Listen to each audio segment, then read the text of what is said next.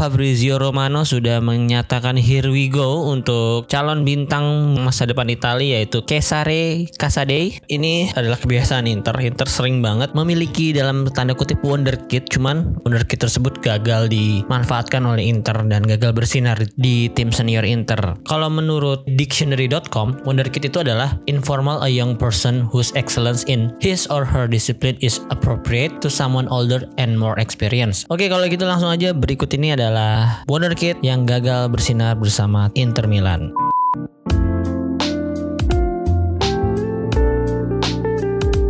Halo, selamat pagi, siang, sore, dan malam. Kembali lagi di Interisme Podcast, podcast yang bahas berita-berita seputar Inter yang gue kutip dari sosial media dan portal-portal berita olahraga. Ya sebelum mulai gue mau ngucapin Dirgahayu Republik Indonesia yang ke-77 Harapan gue sih mungkin sama seperti teman-teman ya Yang penting Indonesia tambah maju, tambah aman, tambah tentram Dan makin nyaman untuk dijadikan tempat tinggal bagi kita semua. Amin. Oke gue ngetek tanggal 18 dini hari ini. Ada beberapa berita-berita transfer dan juga berita update cedera ya. Mungkin yang cedera dulu kali ya.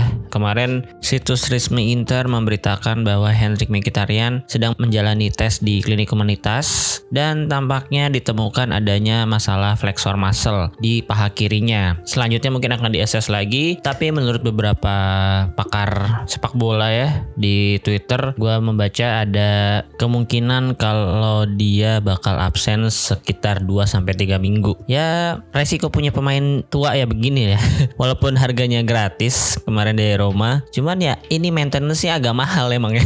kalau ibaratnya mobil mobil tua kondisinya walaupun dijual bagus, ya cuman kalau maintenance yang nggak bagus atau kita makainya nggak bagus gitu ya tetap aja bakal bakal ada masalah lah. Nah terus selanjutnya berita yang paling panas nih di beberapa hari atau beberapa jam terakhir bahwa Fabrizio Romano sudah menyatakan here we go untuk calon bintang muda Itali, bintang masa depan Italia yaitu Cesare Casadei yang bermain untuk Inter Primavera sejak tahun 2018 namun belum satu kali pun mengecap penampilan resmi bersama Inter senior. Di preseason kemarin pun hanya main satu kali ya lawan Lugano kalau nggak salah. Ya sayang banget. Padahal di Primavera musim kemarin di Serie A nya Primavera dia main sebanyak 30 kali dan menjadi top skor untuk tim Primavera dengan 14 gol dan 4 assist. Padahal posisinya itu bukan ini ya bukan striker murni gitu. Dia lebih ke gelandang gelandang menyerang tapi bisa uh, seproduktif ini. Berarti emang di dalam dirinya ada potensi yang sangat luar biasa. Makanya si Chelsea ini berani untuk membandrol atau memberikan tawaran ke Inter sebesar 15 juta euro plus 5 juta bonusnya. Mungkin nanti akan ada beberapa syarat agar bonusnya bisa diaktifkan. Dan kabarnya lagi kalau menurut Fabrizio Romano nih ya tidak ada buyback clause. Nah memang tim-tim asal Inggris jarang ya mau menggunakan buyback clause ini karena memang dia juga belinya udah mahal ini termasuk mahal ya 15 juta euro. Untuk seorang pemain yang belum sama sekali bermain di Serie A level senior itu termasuk mahal menurut gue sih 15 juta euro. Terus pastinya Thomas Tuchel atau tim scouting dari Chelsea menemukan sesuatu yang spesial dari Cesare Casadei ini. Sayang banget kalau menurut gue Inter nggak bisa memanfaatkan itu karena gimana ya tekanan Inter di Liga Italia juga sangat besar ya. Tujuannya yang pasti akan memenangkan Scudetto lagi musim ini atau mendapatkan gelar lah seenggaknya pastinya. Tidak lebih buruk dari musim kemarin harus harus lebih baik. Pasti ruang untuk pemain-pemain muda bermain dan berkembang di Inter semakin kecil. Contohnya yang paling yang paling ini aja nih kayak Sebastiano Esposito Lucien Agume. Lucien Agume di preseason lawan Lugano dia main bagus banget. Cuman ujung-ujungnya tetap Gagliardini lagi Gagliardini lagi. Nggak ada tuh kesempatan untuk Lucien Agume. Padahal menurut gua penampilannya ya kalau mau dibandingkan sama Gagliardini kalian bisa nilai sendiri lah ya cuman ini memang Inter yang kita kenal ya. Udah beberapa kali Inter melakukan kesalahan-kesalahan seperti ini. Ya gua nggak tahu nih KCD ini mungkin gua harapin sih emang dia bakal bisa bersinar bersama Chelsea. Mungkin nanti akan dipinjemin ke mana lagi? Tim Serie A atau tim Premier League nantinya. Pokoknya dia di dikontrak selama 6 tahun. Yang mau langsung si Bohlinya nih pemilik Chelsea-nya yang sekarang yang baru nih. Bohli wanted KCD as part of top talent strategy after Carney and Hutchinson. Jadi dia udah ngedapetin pemain muda juga kayak si Carney dan Hutchinson ini Ya gue sih pastinya akan mengharapkan yang terbaik untuk KCD. Gue nggak pengen dia kesulitan atau flop di tim barunya. Yang pasti hmm, semakin berkembang lah. Karena di Inter pun kalau nggak dapet kesempatan bermain juga kasihan. Inter bisa membunuh karirnya gitu. Semoga aja sukses di Chelsea dan uangnya juga bisa dimanfaatkan dengan baik oleh Zhang atau dan oleh BP Marota untuk mendatangkan back yang menurut gue sangat urgent sih back ini. 15 juta lumayan lah bisa dapat back. Backup ya back backup ini soalnya. Milenkovic kalau kemarin belum diperpanjang kontraknya mungkin 15 juta masih dapat ya. Cuman sayangnya Fiorentina udah memperpanjang kontraknya jadi pasti harganya mahal sekarang.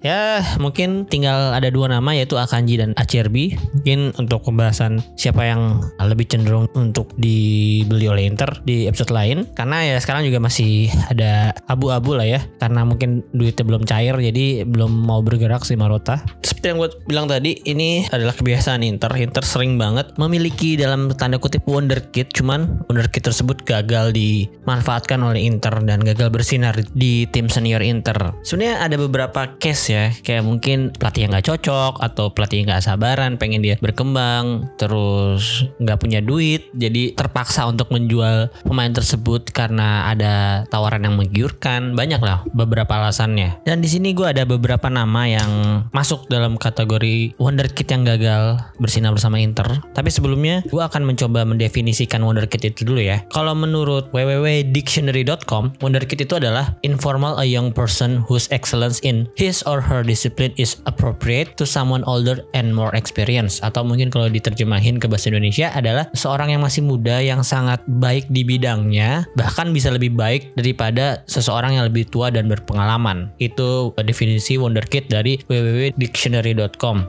Sebenarnya kalau dalam bidang sepak bola, Wonderkid ini mulai muncul istilahnya setelah ada game FIFA ya. Ya sorry sorry bukan FIFA, FM Football Manager. Di FIFA juga mengikuti atau FM mengikuti FIFA gue juga kurang paham ya intinya dari game sepak bola lah ya. Jadi mungkin Wonderkid ini adalah seseorang muda yang memiliki potensi besar dan memiliki kesempatan untuk bersinar lebih besar daripada pemain-pemain yang seumuran dengan dirinya. Jadi ya tiap musim tuh ada tuh di update tuh Wonderkid FIFA 21, FIFA 22, nanti FIFA 23 Wonderkid beda lagi. Nah nanti ada tuh kalau di FIFA nih ada potensial ininya berapa, potensial ratingnya maksimal bisa dimentok di berapa. Itu main-main water kita biasa gitu kalau di FIFA. Kalau di FM karena gue nggak terlalu sering main FM dan kurang mendalami FM, gue kurang paham ya gimana wonderkidnya FM itu. Oke kalau gitu langsung aja berikut ini adalah wonderkid yang gagal bersinar bersama Inter Milan. Mungkin gue akan mengurutkan berdasarkan tahun datangnya ke Inter ya. Jadi pertama gue akan memasukkan nama Roberto Carlos. Nah, siapa sih yang nggak tahu Roberto Carlos? Tapi mungkin ada beberapa dari kalian Interisti yang nggak tahu kalau Roberto Carlos ternyata bermain di Inter. Kalau gue baca dari situs Transfer Market, Roberto Carlos itu datang ke Inter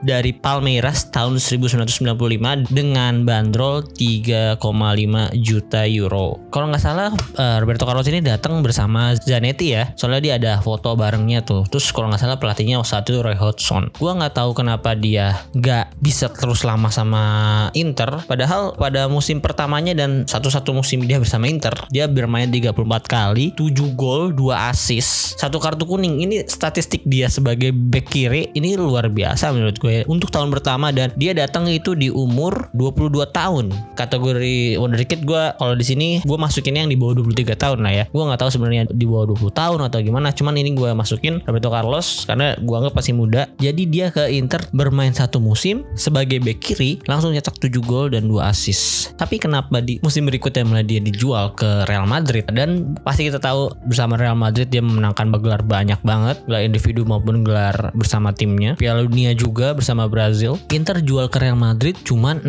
juta. 6 juta loh. Ya gue nggak tahu ini 6 juta di tahun 96 itu ya ya gak gede juga, tetap aja kecil dan untuk pemain sebagus Roberto Carlos, gue cukup menyesal sih kehilangan back kiri. Menurut gue dia masih salah satu top 3 back kiri terbaik di dunia lah ya. Bersama Real Madrid dia memenangkan 3 UCL, 4 kali La Liga, satu kali UEFA Super Cup, tiga kali Copa del Rey, terus uh, dua kali Intercontinental Cup. Mungkin ini Piala Dunia antar klub ya kalau kalau sekarang ya. Dan bersama Fenerbahce juga dia menangkan beberapa gelar ya. Setelah dari Real Madrid dia dijual ke Fenerbahce juga nggak terlalu mahal sih karena memang usia udah tua waktu itu dijualnya enam setengah juta euro doang tahun 2007. Jadi menurut gue Roberto Carlos walaupun umurnya ya questionable sebagai wonderkid cuman gue masih menganggap umur 23 ini sebagai wonderkid yang kedua selanjutnya ada Andrea Pirlo. Andrea Pirlo itu ditransfer dari Brescia ke Inter pada tahun 1998 saat umurnya 19 tahun. Dengan nilai transfer sebesar 2 juta euro aja. Si Pirlo ini memang hasil dari akademi Primavera-nya Brescia, jadi dia selama musim muda bermain untuk Brescia terus, terus ditransfer ke Inter, cuman nggak langsung bermain untuk tim utama Inter nih. Dia sempat dipinjemin ke Regina, balikin ke Brescia lagi untuk dipinjem. Dan statistiknya bersama Inter ini kurang banyak mainnya, main hanya sebanyak 40 kali, tidak mencetakkan gol satu pun, 5 assist, satu kartu kuning. Sedangkan kita tahu Andrea Pirlo menjadi salah satu gelandang terbaik juga di dunia. Dia berhasil memenangkan UCL, Piala Dunia, gelar individu dan di luar semua penghargaan itu, itu benar-benar gelandang impian gue banget sih. Gue kalau misalnya jadi pemain bola, gue pengen bermain di posisi gelandang dan gue pasti akan look up ke Andrea Pirlo cara mainnya. Gimana ya? Waktu itu kalau kalian dengar podcast gue sebelumnya Abah Pican tuh pernah berstatement kalau yang boleh mendelay bola itu cuma Xavi Hernandez, Iniesta dan Pirlo. Menurut gue bener karena tiga pemain tersebut adalah gelandang-gelandang yang selain punya skill bagus, IQ bermain bolanya juga bagus. Jadi cocok banget lah. Mungkin gak lihat ini lah kalau sekarang pemain Inter yang paling mirip sama Pirlo. daripada Tonali menurut gue Gagliardini lebih lebih pantas jadi next Pirlo. Oke, okay, setelah dari Inter, Pirlo ini dijual langsung ke rival yaitu AC Milan dengan nilai transfer hanya 17 euro. Gue nggak tahu nih apa yang ada di pikiran Inter bisa menjual Pirlo, salah satu pemain yang menjanjikan. Gue nggak tahu sih waktu itu dia udah bermain bagus atau enggak. Cuman kalau dari statistiknya memang nggak terlalu bagus ya. Dia cuma mencetak 5 assist dari 40 tandingan, walaupun ya memang posisinya itu gelandang bertahan. Bersama Milan, dia berhasil menangkan dua kali UCL, satu kali FIFA World Cup, dua kali Serie A, dua kali Super Cup, satu kali Coppa Italia, dan satu kali Super Coppa Italia. Nah, setelah dari uh, AC Milan, dia juga langsung nyebrang lagi ke rival di Serie A juga yaitu Juventus. Bersama Juventus, dia bermain 163 kali, 19 gol, 38 assist, 19 kartu kuning. Ini menurut gua fase kedua terbaik Andrea Pirlo ya. Dia itu sempat setelah dari AC Milan dia sempat menurun karena mungkin usia udah tua. Ya walaupun sama AC Milan juga statistiknya oke banget. 401 kali main 41 gol 70 assist 53 kartu kuning. Itu statistik yang oke untuk seorang gelandang dan penghargaan-penghargaan tadi ya. Di AC Milan terakhir-terakhir dia seperti agak meredup karena banyak pemain uh, bintang juga saat itu yang datang ke AC Milan ya. Ada kayak Kakak terus Prince Boateng. Dia pelandang-gelandang yang lebih menurut gua skillful technically ya. Kayak ya jago-jago gocek gitu-gitu. Cuman kalau masalah mastermind permainan permainan passing-passing tetap Pirlo sih menurut gua. Dan setelah itu dia ditransfer ke Juventus, free transfer juga ya. Kontraknya udah habis dan dia makin dewasa banget dan tetap dalam top performernya dia kembali lagi ke top performernya walaupun di usia yang udah cukup tua saat itu lah ya. Cuman masih bisa memanage lini tengah Juventus dengan sangat baik dan bersama Juventus bahkan dia bisa mendapatkan Serie A lebih banyak yaitu sebanyak empat kali dibanding dengan Milan yang hanya dua kali. Terus satu kali Coppa Italia dan dua kali Super Coppa walaupun nggak menang satu kali pun UCL ya sama Juventus.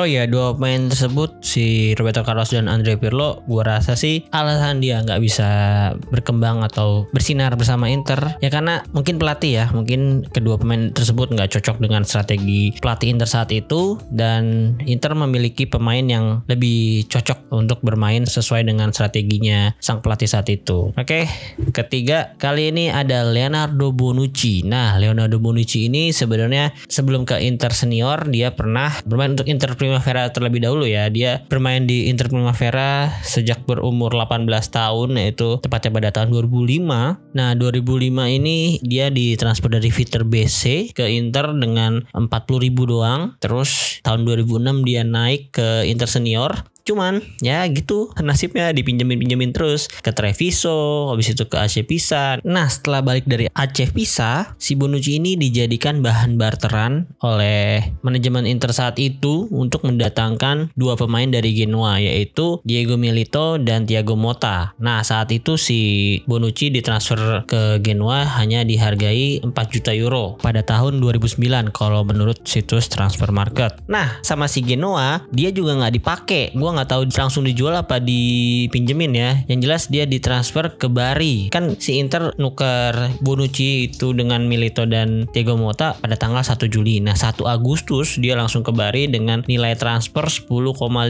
Ini agak pinter juga ya. Ini sebenarnya market value-nya itu saat Inter jual ke Genoa itu 400 ribu. Terus dijual 4 juta. Terus sama Genoa dijual ke Bari 10,5 juta.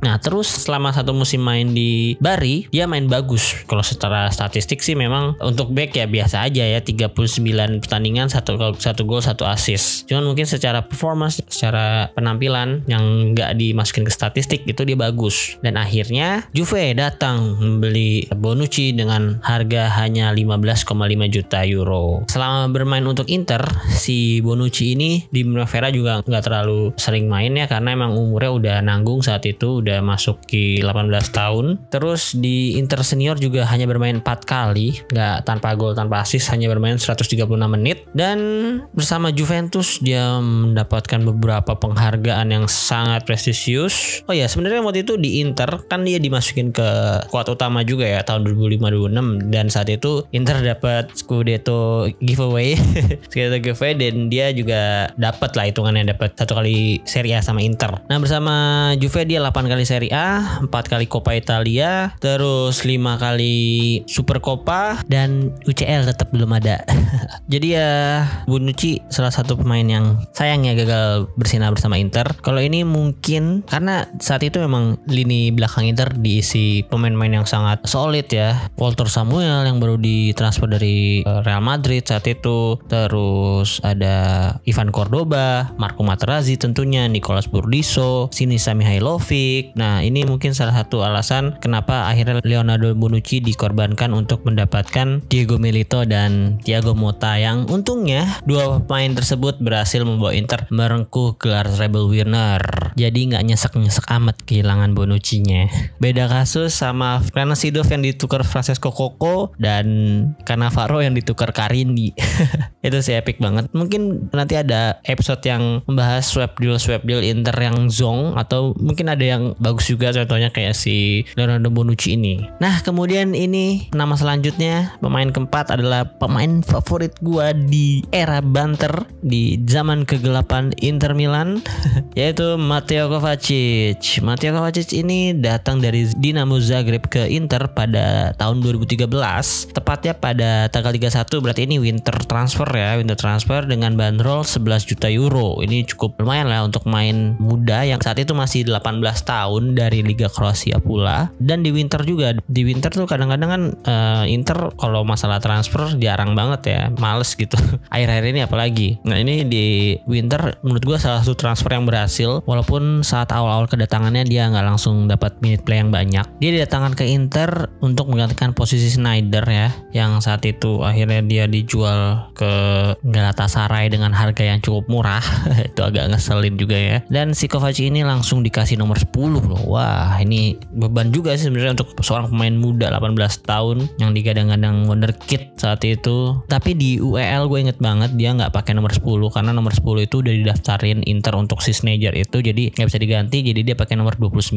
Itu zaman-zaman kostumnya tuh yang away-nya tuh yang merah tuh merah di lengannya hitam putih. Nah, bersama Inter sebenarnya dia nggak terlalu gagal sih. Dia bermain sebanyak 97 kali, 8 gol, 11 assist dan bahkan kayaknya dia pernah hat trick waktu lawan Starnyan apa gitu di UEL itu salah satu penampilan terbaik dia bersama Inter menurut gua. Tapi menurut gua bersama Inter dia belum bersinar-bersinar banget lah ya. Masih potensial cuman belum meledak ibaratnya gitu. Dia akhirnya dijual ke Real Madrid karena Inter sangat butuh dana saat itu untuk menghindari FFP dan melakukan aktivitas di bursa transfer. Akhirnya dia dijual ke Real Madrid dengan harga 38 atau mungkin 40 juta euro ya waktu itu ada bonusnya. Dan bersama Real Madrid sebenarnya statistiknya nggak lebih bagus daripada saat di Inter sih. Dia hanya bermain 109 kali, 3 gol dan 8 assist lebih sedikit dibandingkan saat bermain untuk Inter. Cuman bersama Real Madrid gelarnya lebih banyak.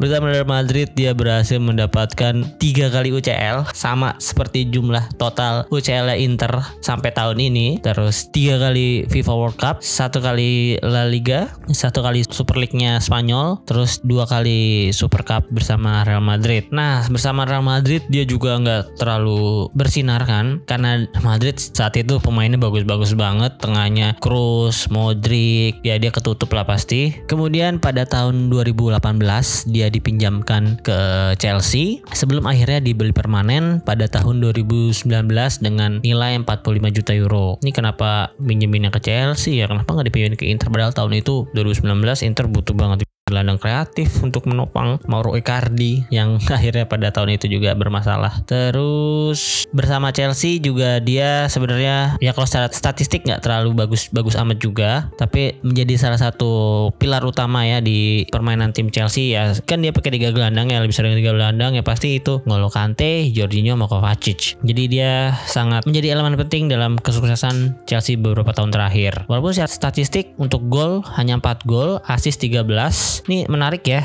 Selama dia berkarir sepak bola di Dinamo Zagreb, Inter Milan, Chelsea maupun Madrid, golnya lebih banyak di Inter justru. Di Chelsea sama Madrid kalau digabungin 4 sama 3 masih 7, masih kurang satu daripada gol dia di Inter. Cuman ya sekarang Kovacic menjelma menjadi salah satu gelandang terbaik dunia ya bersama timnas Kroasia waktu itu sempat jadi runner up Piala Dunia juga dan itu lini tengah Kroasia ngeri-ngeri sedep banget tuh tahun 2018 padahal ada Modric, Kovacic, Brozovic ya salah satu timnas paling underdog lah menurut gue saat itu. Gue juga 2018 dukung si Kroasia yang juara tuh sebenarnya daripada Prancis. Ya auto cheat lah kalau Prancis udah terlalu overpower. Ada Griezmann, Mbappe dan lain-lain. Walaupun Mbappe sekarang makin konyol ya jadi bocah toxic dia. Kemarin gue lihat out of topic sebentar dikit ya. Kemarin ya ada highlightnya dia tuh dia dalam counter attack terus nggak dipasing mengambek. Aduh, amit-amit dah Inter punya main kayak gitu. Makanya Inter kalau main-main jangan sampai jago-jago amat dah. Kalau jago-jago amat kalau kita tahan-tahan nggak dijual ya ujung ujung-ujungnya gitu tuh. Dikasih apa yang dia minta ujung-ujungnya songong. Oke okay, balik lagi ke Kovacic bersama Chelsea. Achievementnya juga sebenarnya nggak lebih banyak daripada Real Madrid yaitu hanya satu kali juara Champions League satu kali FIFA Club World Cup winner terus satu kali Europa League satu kali UEFA Super Cup. Yang belum pernah apa berarti ya? Kalau di Eropa nih dia Europa League udah pernah UCL pernah UEFA Super Cup pernah oh Conference League belum pernah. Chelsea mungkin musim ini mau finish di urutan 6 atau 7 biar musim depan bisa main di Conference League biar si Kovacic bisa melengkapi gelarnya ya seperti Jose Mourinho yang udah menjuarai tiga turnamen tersebut uh, sebagai pelatih. Jadi untuk sebagai pemain mungkin Kovacic akan jadi pemain yang pertama untuk mendapatkan ketiga gelar Eropa. Ya kita tunggu aja dan kita dukung terus Kovacic. ya kalau mau ke Inter balik lagi juga oke okay loh. Sekarang dia umurnya masih 28 tahun. Market value-nya kalau menurut situs transfer market sekarang udah di 35 juta. Ini boleh banget ditukar sama Gagliardini Chelsea nambah goceng doang lah. Nambah 5 juta euro nggak apa-apa lah. Kan si Chelsea udah punya KCD jadi Kovacic mungkin udah jadi second option boleh lah dipinjemin dulu ke Inter terus musim depannya ditebus baru. Lah Thomas Tuchel. Bisa lah BP Marotani lebih-lebih lagi semoga. Karena menurut gue ini Lukaku kalau dimanjain oleh Kovacic ini kalau oke juga seperti Icardi saat itu. Dan berarti Inter udah ngeri ya musim depan ya nggak musim depan. Si Mkhitaryan pas. Jadi Inter gelandangnya tuh ada Cancelanolu, Brozovic, tetap ada kanan Barella, terus backupnya ada Kovacic. Menurut gua Agume balikin lagi untuk backup Barella bisa, backup Brozovic bisa, dan satu lagi Aslani. Itu udah bagus lah untuk di Serie A menurut gua. Bahkan di UCL juga bisa sampai semifinal lah kayaknya. Amin. Oke, okay, next ke pemain selanjutnya. Aduh, gua salah nih sebenarnya masukin nama ini harusnya sebelum ini, sebelum si Kovacic karena main ini lebih dulu di Inter daripada dia. Dan pemain ini adalah Felipe Coutinho Felipe Coutinho ini dibeli dari Vasco da Gama U17 pada tahun 2008 dengan harga 3,8 juta euro. Saat itu dia langsung diproyeksikan untuk bermain di Inter senior ya karena umurnya juga eh sebenarnya baru 16 tahun waktu itu 16 tahun. Dia cuman nggak langsung main juga sih. Dia dipinjemin lagi ke Vasco da Gama terus 2010 balik lagi dipinjemin lagi ke Espanyol terus dibalikin lagi. Ya nasibnya mirip-mirip kayak Samuel Longo lah ya Cuman Samuel Longo nasib sekarangnya beda banget nih sama Coutinho. Eh Coutinho juga sekarang juga uh, developingnya udah decline banget nih. Developingnya udah menurun banget dia saat ini bermain untuk tim Aston Villa dan market value-nya tinggal 20 juta euro. Bersama Inter si Philippe Coutinho ini juga bermain cukup jarang lah ya, nggak banyak. Dia akhirnya bisa bermain bersama Inter tuh di musim keberapa ya? Di tahun kayak di tahun 2012 lah di masa gelapan Inter juga tuh setelah balik dari Espanyol dia main untuk Inter sebanyak kalau di sini 47 kali 5 gol 4 assist 4 kartu kuning. Waktu itu dia pakai nomor 2 punggung 29 terus bajunya masih yang itu tuh yang full patch tuh. Dia kayaknya udah sempet main tuh. Di UCL juga dia sempet dipakai sering tuh. Mungkin 2011 mungkin ya 2011 pokoknya pasca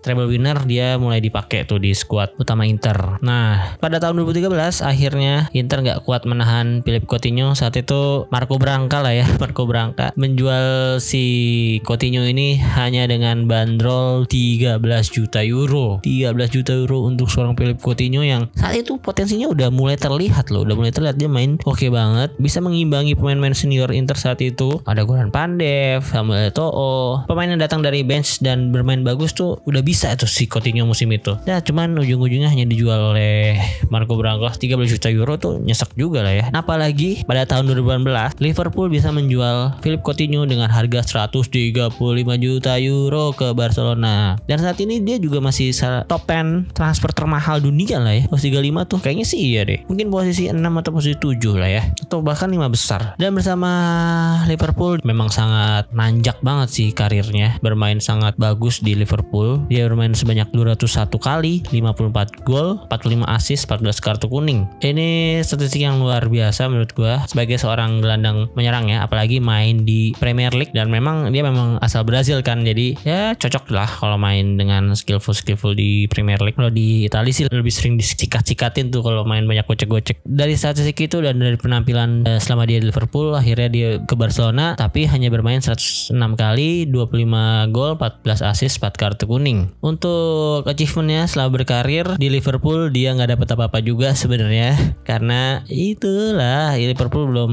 apa sih namanya belum jago-jago banget. Oh udah jago sih udah lumayan jago. Udah Suarez terus ya dia masih sempat main sama Gerrard juga sih. Cuman ya masih masih develop lah ya, dan hasil developnya udah kelihatan sekarang dan dia akhirnya minta dijual. Kayaknya tuh dia bukan minta dijual sih. Ya emang si Barcelonanya ngelirik dia dan tertarik sama dia. Ya dia ujung-ujungnya ya udah dong jual gue ke Barcelona. Gue pengen juara UCL di sana. Eh dia transfer ke Barcelona. Liverpoolnya juara UCL beberapa tahun kemudian. Dianya sama sekali belum pernah menang UCL sama Barcelona. Justru dia menang UCL ya ketika dia dipinjemin ke Bayern Munchen. Ini juga gue aneh ya. Kenapa pinjeminnya ke Bayern Munchen gitu loh. Pinjeminnya ke Inter apa?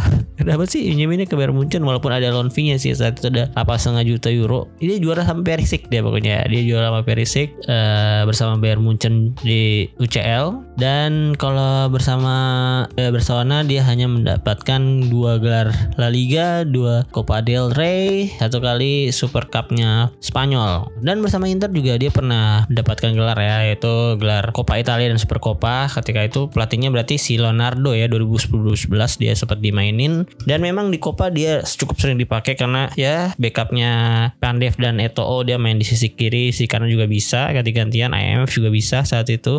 Jadi cukup disayangkan lah Coutinho ini harus dijual dan menurut gua kalau ini case-nya adalah ya benar-benar nggak punya duit juga. Jualnya aja jual murah itu. Ya 13 juta euro. Terus habis itu Inter datengin siapa ya musim itu? 2013. Ya Kovacic mungkin ya. Kovacic dengan harga 11 juta euro ya untuk mengganti Filipe Coutinho dan Wesley Sneijder. Oke, okay, next ke pemain terakhir wonderkid yang gagal bersinar bersama Inter Milan yaitu adalah Nicolo Zaniolo. Nicolo Zaniolo ini bermain untuk Inter Inter Primavera tepatnya sejak tahun 2017 ditransfer dari Virtus Entella Primavera. Virtus Entella Primavera dengan harga 1,8 juta euro. Saat itu dia masih berumur 18 tahun. Dia kelahiran 99 bersama Inter Primavera dia mendominasi ya menurut gua. Dia menjuarai Super Copa dan Serie A-nya Primavera pada musim 2017-18 dengan postur yang sebagus itu dia ya pasti susah dijaga oleh back-back tim-tim Primavera saat itu. Cukup sering dipasang sebagai striker lah. Walaupun dia bisa bermain juga di wing, LW, RW, AMF, cukup versatile juga di depan. Gue inget kayaknya dia dulu duetnya si Jens Odegaard itu loh. Jens Odegaard sekarang ke mana ya? Dia cukup bagus juga posturnya. Waktu sempet mau dijual ke Sassuolo, cuman nggak tahu jadi apa enggak. Bersama Inter senior dia belum satu kali pun bermain dan ujung-ujungnya dia dijadikan alat barter transfer Inter bersama Roma dan saat itu Inter mendapatkan Raja Nainggolan yang ketika karya bersama Inter juga nggak bagus-bagus amat, cukup rebel dan akhirnya dijual juga tuh ke Gagliardini dengan sangat ribet pastinya nggak dibayar juga akhirnya tuh aduh diputus kontrak nggak jelas juga dah. Rugi rugi rugi.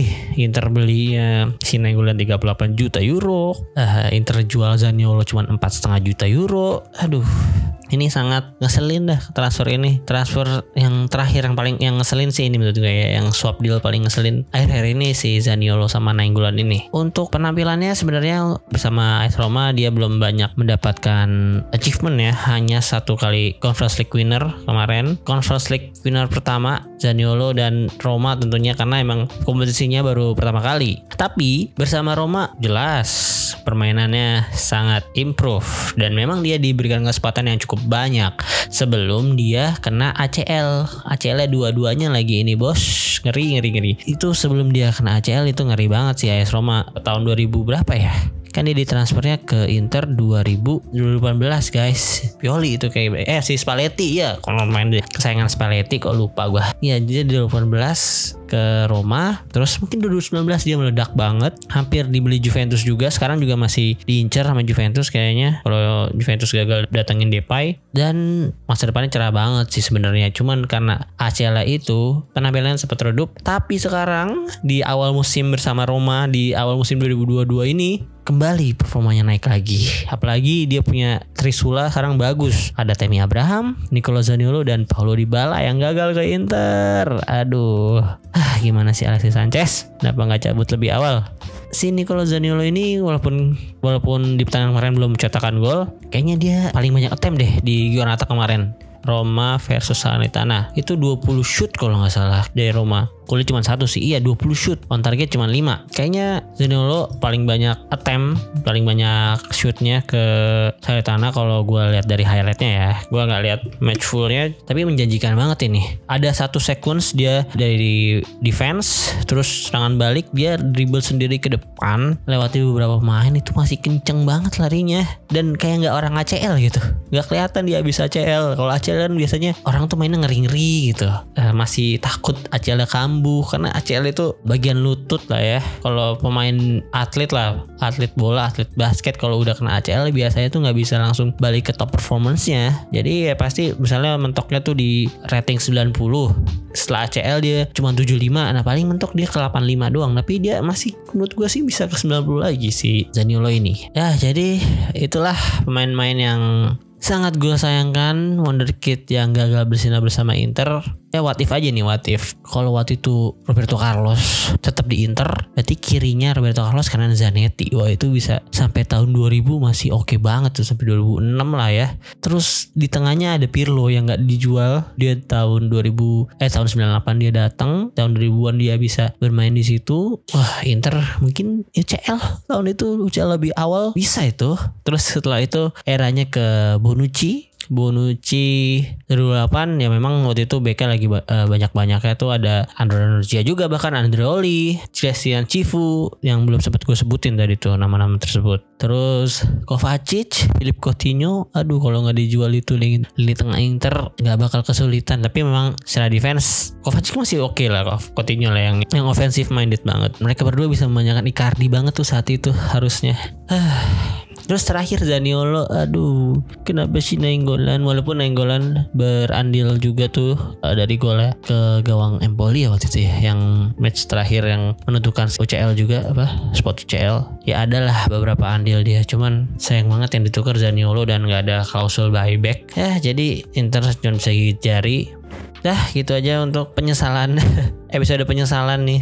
Penyesalan gua. Nggak tahu Inter nyesal juga atau enggak ya jadi untuk Kesare Kasade kalau gua sih sangat mengharapkan dia bisa sukses di Chelsea atau di tim barunya nanti. Entah dia mau dipinjemin ke Aston Villa, West Ham, Brentford yang kemarin habis ngalahin MU 4-0 masih butuh Kasade nggak tuh? Kayaknya udah enggak ya udah jago banget tuh. Kayak lawan MU juga bisa ngalahin 4-0 terus ya semoga suatu saat kalau nggak dibutuhkan oleh tim-tim tersebut bisa balik ke Inter dengan kondisi yang lebih baik yang levelnya mungkin udah setara Barella walaupun posisinya juga nggak terlalu sama ya semoga aja kan. Pokoknya yang terbaik untuk karir Casare Casede untuk Inter juga tentunya di masa depan. Semoga bisa menyertakan pemain-pemain muda uh, yang bagus lagi dan semoga kali ini bisa dimanfaatkan dengan baik oleh tim utama ya. Akademi Primavera Inter ini sebenarnya bagus sering juara. Pemain-pemain jebolan Akademi Inter Primavera banyak yang jadi pemain top dunia. Balotelli salah satunya yang kalau nggak dengan kemengalannya juga dia bisa jadi salah satu pemain terbaik ya Bonucci juga Primavera Inter, Goran Pandev, Mattia Destro, Andrea Netradu. Eh, salah-salah jangan disebut nama itu. Kemarin dia habis blunder lagi lawan Fiorentina. Padahal udah main di Cremonense loh itu. Tekanannya ya gitu paling targetnya bertahan di Serie A. Nggak muluk-muluk lah Cremonense menurut gua. Cuman kok bisa grogi gitu. Itu bola crossing mepet ke gawang bukan ditonjok malah ditangkep.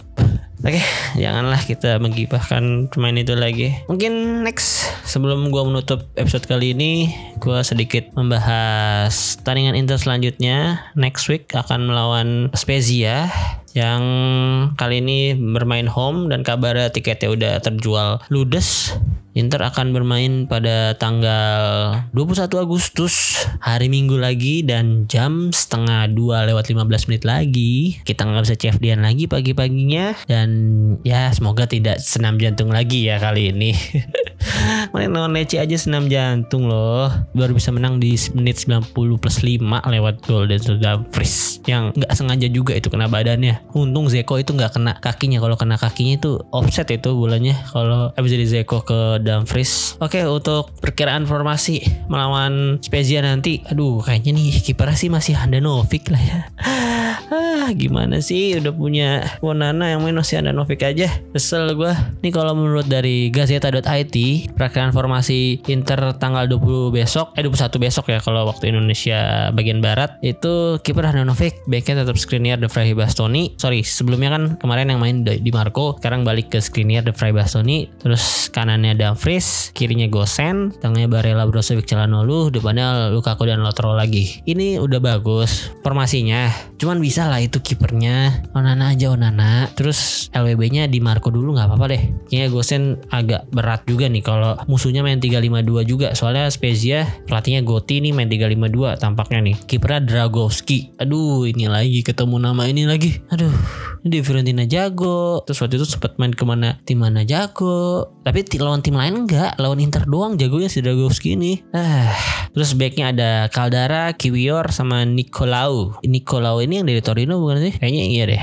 Terus tengahnya ada Borabia Simone Bastoni Aguedelo karena Negiasi kirinya Reka. Nih Bastoni kok malah main DMF sekarang ya? Dulu Bastonia Spezia ini main di LWB juga. Oh, dia main versatil juga ya. Berarti bisa main di DMF sama LWB sempat diincer Inter juga kan untuk uh, jadi backupnya LWB saat itu ketika belum ada Raul Belnova dan berita-berita lainnya. Terus depannya ada Anzola sama Verde. Verde ini free bagus, Anzola ini antingnya bagus. Ini kalau nggak salah waktu pertemuan Inter lawan Spezia terakhir dia bermasalah kan jadi dia masuk sebagai pemain pengganti tapi pakai anting. Eh akhirnya dia tarik nggak boleh main harus dicopot antingnya. Eh tapi nggak bisa dicopot akhirnya disap lagi. Kocak emang Zola ini cuman ini cukup berbahaya harus diwaspadai menurut gue yang Zola ini. Uh, dia punya postur oke okay, mirip-mirip Lukaku dia ada speed juga. Kalau dua lawan one kayaknya cukup mengerikan juga lah ya dia. Untuk main cadangan Inter seperti biasa ada Onana, Cordas, Zanotti kali ini dimasukin, Fontana Rosa, D'Ambrosio, Di Marco, Villanova, Darmian, Gagliardini, Aslani, Korea Zeko. Nih Fontana Rosa yang back karena Inter kekurangan back ya jadi dimasukin nih Fontana Rosa. Jadi Inter backup backnya cuman yang itu cuman Fontana Rosa doang yang sebenarnya back loh. Dabros ini ya awal awalnya RWB sekarang udah udah bisa jadi RCB lah. Si Di Marco juga bisa jadi RCB lumayan kalau misalnya butuh offense dia masukin RCB. Uh, jadi Inter serasa punya dua LBB mainnya. Untuk Mkhitaryan kondisinya masih dievaluasi. Semoga jangan lama absennya lah ya karena butuh juga untuk backupnya Calhanoglu. Kalau Calhanoglu ini jarang banget bisa main 90 menit. Musim kemarin aja dia suka diganti oleh Vidal kan di menit ke 75 ke atas. Jadi sekarang penggantinya cuma Aslani doang. Gagliardini masa mau kita harapin sih untuk sektor gelandang kayaknya sih ya Aslani lah ya dipaksa jadi main double pivot sama Brozovic. Oke juga ya kita belum pernah lihat kan. Ya bisa dicoba lah besok. Cuman ya pasti untuk offense-nya agak berkurang karena ya e, lebih kuat di tengahnya. Ke depannya kita hanya mengandalkan Lukaku dan Lautaro dan crossing-crossing Dumfries Gosen mungkin. Ya, semoga aja Gosen bisa lebih nyetel lagi besok. Bisa dikasih terupas-terupas yang matang dari Bastoni Calhanoglu Brozovic. Prediksi gue sih. Ini prediksi ya dan semoga dikabulkan agar kita tidak senam jantung lagi. Prediksi Inter bisa menang 3-0. Ini pertama main di kandang, lawannya hanya Spezia. Pencetak gol lagi-lagi Lukaku, cuman satu gol tapi satu lagi Lautaro, satu lagi Quebec nih yang gol ini. Ini crossing-crossingan mulu nih main ini. Jadi mungkin The Fry lah. Jadi satu gol Lukaku, Lautaro dan The Fry. Oke, gitu aja untuk episode kali ini. Terima kasih untuk teman-teman yang mau mendengarkan sampai habis. Kalian juga boleh kasih tambahan nama-nama pemain wonderkid yang gagal bersinar bersama Inter yang belum gue masukin di list tadi. Kalian boleh komen di Twitter, di Instagram juga boleh. Kalian tambahin pemain yang belum gue sebutin yang menurut kalian wonderkid dan gagal bersinar bersama Inter. Kalau kalian mau ngasih saran, masukan atau tema yang ingin dibawakan juga boleh. Silahkan langsung di komen atau di DM juga boleh. Jangan lupa follow sosial medianya tadi Twitter ada di Interest Media, Instagram ada Interest Podcast, terus follow di akun Spotify-nya juga, di Noise juga boleh, terus nyalain loncengnya biar ada notifikasi setiap ada episode baru. Sekali lagi terima kasih, Arif Forza Inter.